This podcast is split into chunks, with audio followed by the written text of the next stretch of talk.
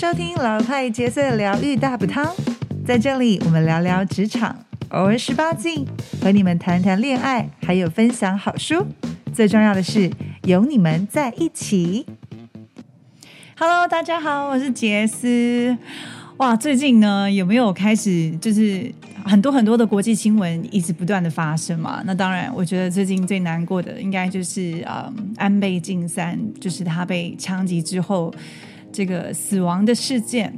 嗯，其实这个事件呢，就是啊，评价两极。有的人说，嗯其实日本人、日本的年轻世代特别不重视这件事情，可能是因为安倍之前的一些啊政策，并没有让他们过到好日子，所以对于安倍的离世呢，他们并没有太大的感受。但是呢，其实我觉得台湾人反而对于安倍是有一点感情的。毕竟曾经，呃，安倍晋三他也曾经对台湾呢示出很多善意，也也帮助了台湾一些，不管是啊过去的一些支持，国际国际上面的支持等等。不过我今天不是要讲这个国际事件，而是在最近很多新闻发生，不管是啊台湾的一些年轻艺人奏事啊等等，我发现其实蛮多的议题，现在很多影集都开始拍摄，甚至呢有很多影集呢用时事去串联出来，可能有更多的话题性，包含电影上面的呈现或等等，可以引发更多的思考。我最近就发现了 Netflix 上面有一个影集，我不知道各位有没有看过。除了我很喜欢看的那一些啊纸房子啦，现在也已经拍了韩国版的纸房子了。但是最近有一个啊短短片真人实境秀，特别是真人实境秀的节目，我觉得 Netflix 最近出了蛮多类似像不管是交换情侣啊，然后或者是说像是啊。呃到无人岛恋爱啊，等等，两性交往的议题也蛮多的。但我今天想跟大家讨论的是 snowflake。你们知道 snowflake 是什么意思吗？在英文的字义上面，它顾名思义就是雪花。但是其实呢，在 snowflake 就是这个玻璃心成长营雪花世代，我还蛮关注到这个影集，然后很快速的时间把它看完了。它是真人实境秀。从这个影集短短的八集当中，我有五个五个收获，五个学习想跟大家分享。那我们先讲回来，什么叫 snowflake 呢？就是雪花，顾名思义嘛，就是很容易不见，很容易融化，可能就在特定的时间才出现，甚至可能要被照顾的很好。你可以说他是一个温室当中需要被照顾的人。其实我觉得在啊，在。英文上面的用法，snowflake 比较像是妈宝、爸宝型的，就是他们从小到大都已经被照顾的非常好了，所以他们根本不知道什么叫做吃苦，也不知道什么叫做呃自己动手做这件事情。那这个影集呢，就是把他们这些人，这十个来自各地的 snowflake，把他们送到一个荒郊野外去做一个算是集中训练吗？就是可能有野外求生啦，或者是住的非常差啦，然后吃的非常差，可能要自己生活等等，要去克服恐惧等等。OK，honestly，我一开始看到这个影集的时候，我觉得这什么难的吗？就是这些人也被保护的太好了吧？但是呢，呃，看完八集之后呢，我的确在这中间有一些些收获。啊，透过这个影集这八集当中，透过 Snowflake 雪花世代玻璃心成长营教我的五件事，今天就来跟大家分享。为了呢不要疯狂暴雷，我相信还是有很多人可能听完这一集之后好奇，就会去点开来看。我大概就讲一下这一个影集在讲的是的内容好了。基本上呢，就是来自不同各地的呃被家人保护很好的千金大小姐。我觉得有些人不见得是家里经济很好、条件很好，而是他们就是从小到大就是被照顾的太好了，所以导致呢自己也不会打理自己。然后这一这一些年轻人，大部分是落在十九岁到二十六七岁的区间。啊，而且呢，这些人通常都有一个通病，就是呢，他们的社交，就是人际关系的社交上面不是很擅长。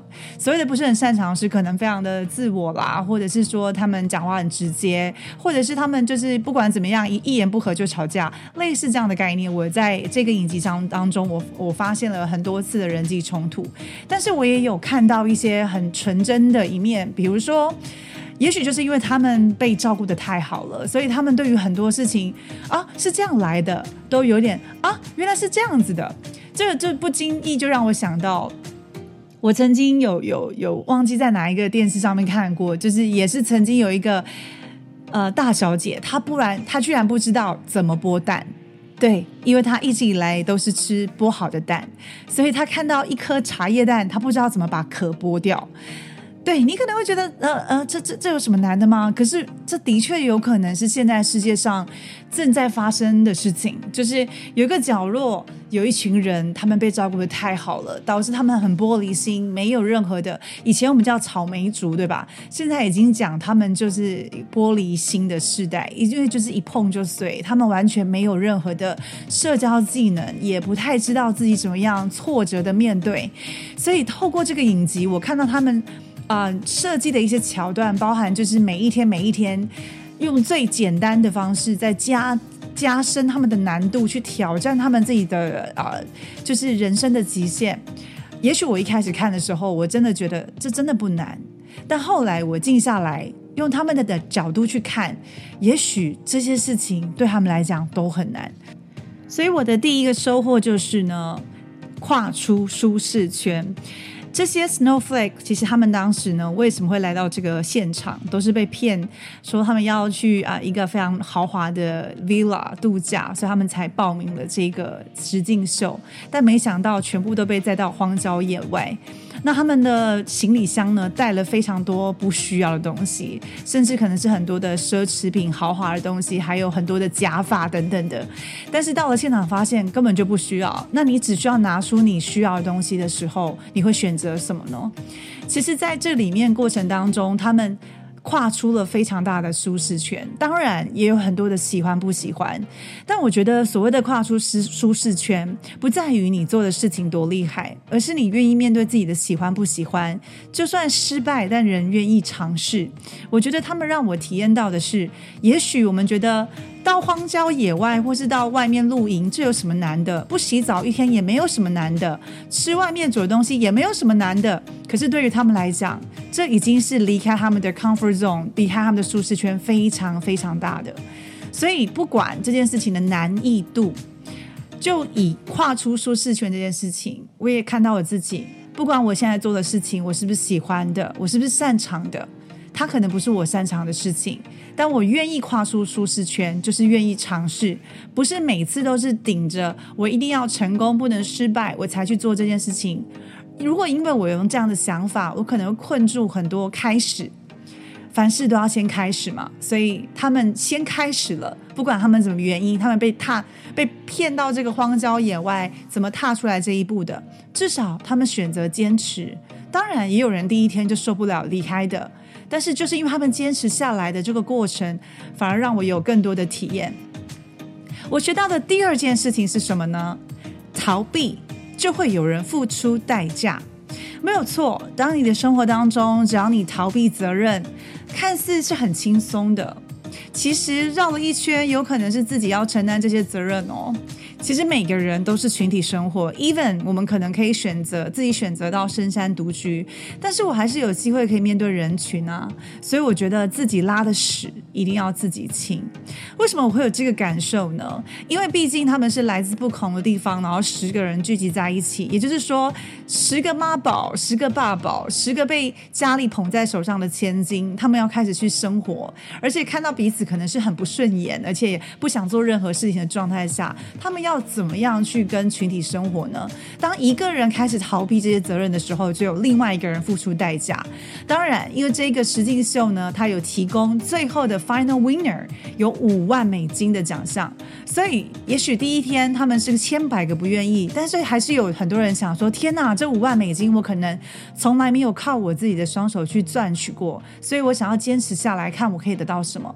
当然，最后有人不觉得钱是最重要的，而是这这个。旅程过程当中，他们看到了自己的 potential，自己的潜力，发现原来自己是可以有这样负责任的。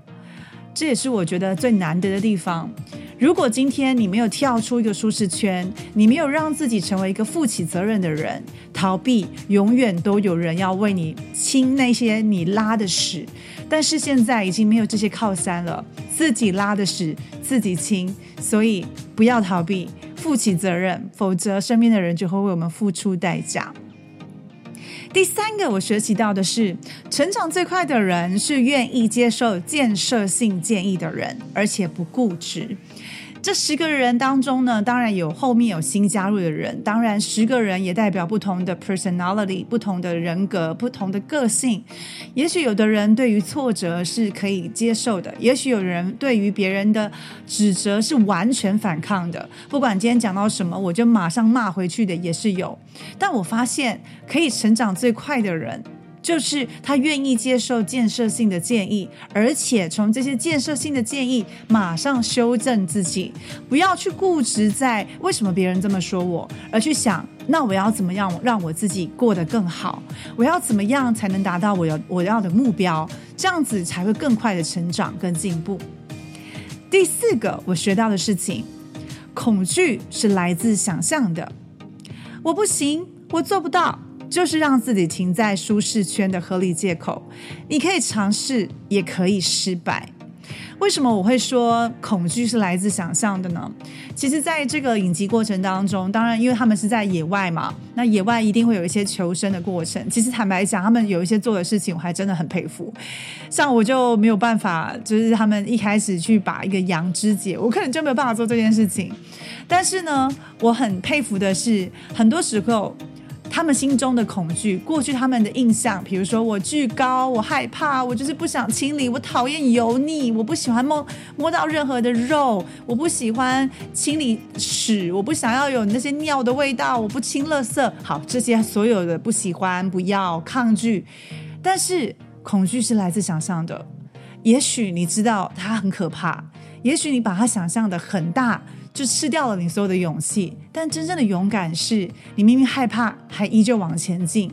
在这个影集当中，我就看到了几位，他们明明就非常恐惧，跟着他们二十几年的信念一直没有改变，但是因为同袍大家的赞赏，或是大家的鼓励，或者是他想要相信自己可以做得到，于是他就是真的是捏着头皮也上了。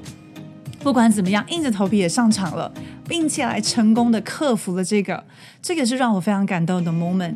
所以恐惧是想象的，我可以把这个恐惧想象成他就是一个可爱的孩子，我只要懂得怎么跟他玩耍就可以了。我也可以把这个恐惧想象成是一个巨大的怪兽，它可以吃掉我的勇气。端看我们自己怎么决定。所以信念的转换，让我在这个影集当中看到了他发挥的力量。第五个我学会的事情，这也是我觉得不管这个影集最后的 winner 是谁，都让我看到了这件事情。当我愿意敞开心胸，信任他人，我就会有更多信任自己的力量。有时候我们怀疑他人，那个力量会反射回来，先怀疑自己，感觉好像我们不容易信任他人，其实是我们不容易信任自己。怕自己判断错误，甚至是害怕自己做的每一个决定，不敢承担自己做的决定之后，如果万一失败了怎么办？所以，如果今天我愿意敞开心胸，我愿意接受，纵使是做错决定的那个我自己，我接受我自己，我臣服于我自己，我也愿意接纳那些失败的过程。不论自己到底成功或失败，我都愿意接受当时做下决定的我，而我从每一个过程当中，每个经验去获得学习。我发现，当你自己愿意接纳自己的时候，那些建设性的建议听进来就不会这么刺耳了，而那一些关心、关爱、支持、鼓励，我才能够真的听下来、收下来。因为你愿意相信自己，你也用一个非常美好的一个信任的状态去看你身边的人，这样子那些声音自然就是美好的了。在这个影集当中，没有错，八集短短的时间就看完了。我自己觉得，哎，其实这还蛮特别的一个体验。虽然我觉得，天哪，这个奖这个奖金感觉很容易拿到，哎，但其实用我们的角度来看，可能觉得这是这个没有怎么难的。可是对于他们这些人来讲，真的很多人都是完全完全改变自己的态度。那当然也有记录他们在参加完这一个活动之后的成长营，回到生活当中，有些人独立出来，搬出来自己的 apartment，然后有的人呢开始愿意做家事，有的人呢对家人的感情甚至是更好了，那也愿意为自己负起责任。特别是他们如果今天真的呃在群体生活当中，或是犯了一些错误，必须要被冷静处理的时候，他们自己到外面去那种比较慌乱呃比较荒郊野外的那个。就是那个湖上面去生活的时候，过一晚的那个时候，我其实也在想，如果是我，我在那里会不会也害怕的要死？我可能也会觉得说，天哪，我很绝望等等。在这个影集当中呢，我深刻体验到每个人的舒适圈也许也许不一样。也许我的舒适圈不是到野外生活，也许我的舒适圈是要养成运动的习惯，对吧？也许我的舒适圈是要，呃，不要去呃，就是要要要踏出去，然后规律的运动，然后要让自己呃接受大自然。每个人的舒适圈真的完全不一样，但最重要的是开始。当你愿意放下喜欢不喜欢。你让自己去挑战自己，让自己去发现自己的潜力。我相信这是这个影集想让我们看见的。我很喜欢这个短短八集的，就是这个玻璃心 Snowflake。它是一个我觉得蛮好的一个镜子，可以让我看到我自己现在生活的状态。推荐给你们，如果你们在 Netflix 上面，或是最近有看到一个什么不错的影集，也欢迎你们跟我分享。那我们下次见喽，拜拜。